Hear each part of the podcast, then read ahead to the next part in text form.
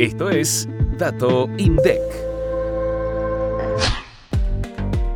En el tercer trimestre de 2023, el Producto Interno Bruto, el PIB, mostró un descenso de 0,8% en comparación con el mismo periodo del año anterior, mientras que en términos desestacionalizados, respecto al segundo trimestre de este año, el PIB ascendió 2,7%.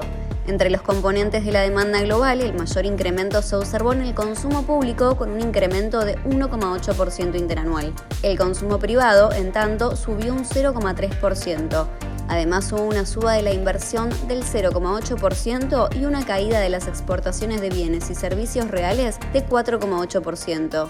Por el lado de los sectores de actividad se destacan los incrementos en hoteles y restaurantes con un 7,2% y explotación de minas y canteras con un 5,9%. Por otro lado, el sector agricultura, ganadería, casa y silvicultura se contrajo 7,6% a nivel interanual, mientras que industria manufacturera y servicio doméstico registró durante el segundo trimestre de 2023 una caída del 3,7%